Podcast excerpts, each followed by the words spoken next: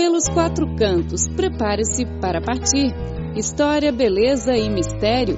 Vamos compartilhar as aventuras de viagem.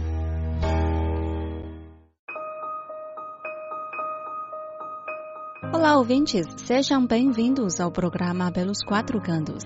Eu sou Clara Lee e quem está ao meu lado hoje é o Rafael Fontana. Olá, Rafa! Oi, Clara! Olá, ouvintes! É com muita satisfação que eu volto a apresentar esse programa de turismo. Nessa edição, nós vamos continuar falando sobre a cidade de Beijing.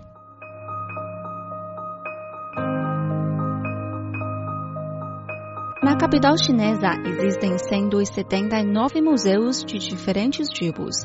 É a segunda cidade do mundo em número de museus, atrás apenas de Londres. Atualmente, Beijing é mais que uma cidade turística conhecida mundialmente é um destino muito procurado pelos estudantes estrangeiros. Beijing oferece agora 11 opções turísticas de visita de estudo. Elas incluem passeios nas universidades mais famosas, visitas aos museus e pavilhões de patrimônios culturais e materiais, além de excursões aos parques tecnológicos para conhecer a alta tecnologia da China. Criado em 1925, o Museu da Cidade Proibida é um dos cinco maiores museus do mundo. É também um ponto importante para quem quer estudar aqui. A Cidade Proibida, residência dos imperadores das dinastias Ming e Qing, é o maior complexo em arquitetura de madeira do mundo. E o Museu da Cidade Proibida é o maior da China, com inúmeras relíquias culturais. Ao entrar no local e passear pelo eixo central, o turista pode sentir a grandeza arquitetônica. Olha, vale muito a pena conhecer os palácios, que assumem diferentes funções desse grande complexo. Tem o palácio onde os membros do império trabalhavam, palácios onde as concubinas moravam. Cada um deles possui características únicas. Passear pela cidade proibida e apreciar as relíquias culturais leva a entender melhor a estética dos chineses. Graças às mais recentes tecnologias de realidade virtual, os visitantes da Cidade Proibida podem ir diretamente para a residência do imperador e ver tudo como era o local no seu auge. A Galeria Digital na Cidade Proibida oferece aos turistas uma oportunidade para conhecer alguns itens que são antigos e frágeis demais para exibição direta ao público. No ano passado, o Museu do Palácio anunciou que iria digitalizar toda a sua coleção e tornar as imagens disponíveis ao público. O museu vai tirar fotografias de cada item de diferentes ângulos e disponibilizar tudo na internet. Após conhecer como era a vida da família imperial na Cidade Proibida, os turistas podem ir ao museu da capital para ver como os moradores de Beijing viviam fora da zona imperial.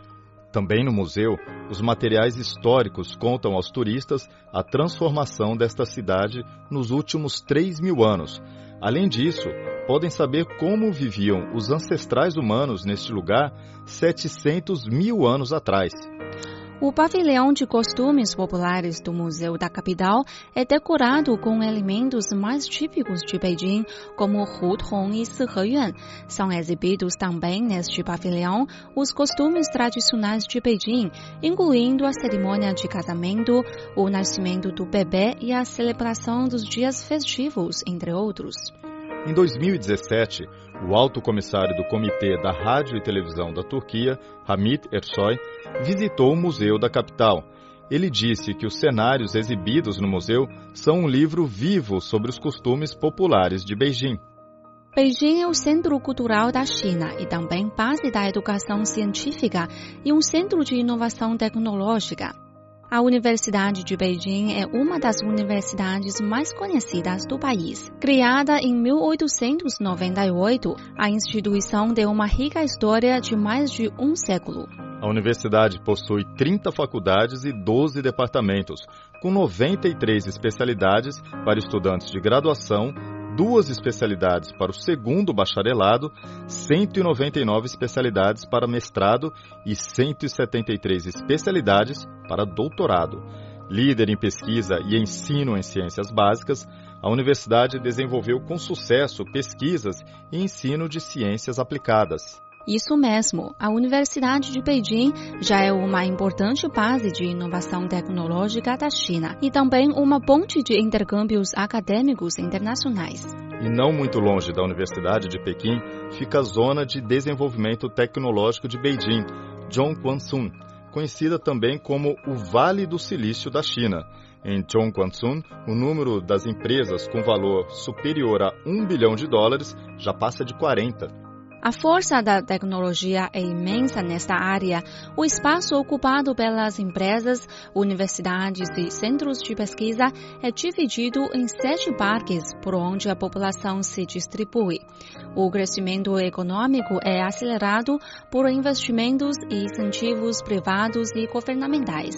A presença de gigantes multinacionais, a grande soma de capitais e uma área acadêmica forte aponta para um futuro próximo próspero em termos de empreendimentos inovadores para Zhongguancun. Além da Universidade de Pequim e de Zhongguancun, o Museu da Tecnologia da China é também um lugar perfeito para ver de perto o avanço tecnológico da China. Visto de longe, o museu lembra um cubo mágico. É um tanto misterioso. O museu é dividido em cinco pavilhões temáticos. Os turistas podem explorar os fenômenos eletromagnéticos no pavilhão Exploração e Descoberta. Também podem participar de forma virtual do processo de clonagem da ovelha Dolly no pavilhão Desafio e Futuro.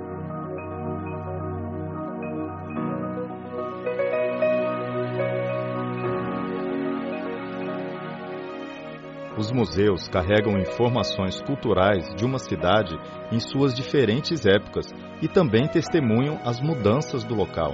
Desde patrimônios culturais mundiais a museus de diferentes tipos, além do Parque Tecnológico de Zhongguancun, a cidade de Beijing está de braços abertos para receber turistas dos quatro cantos do mundo.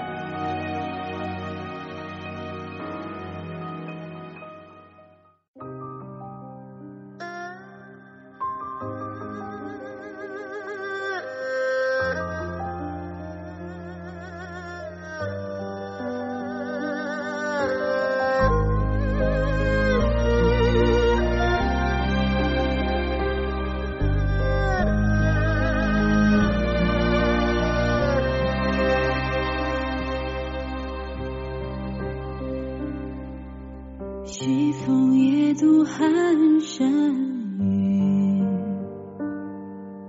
家国依稀残梦里思君不见悲思君别离难忍忍别离狼烟烽火何时口尽东流，老去已残，泪难看，江山未老红颜旧。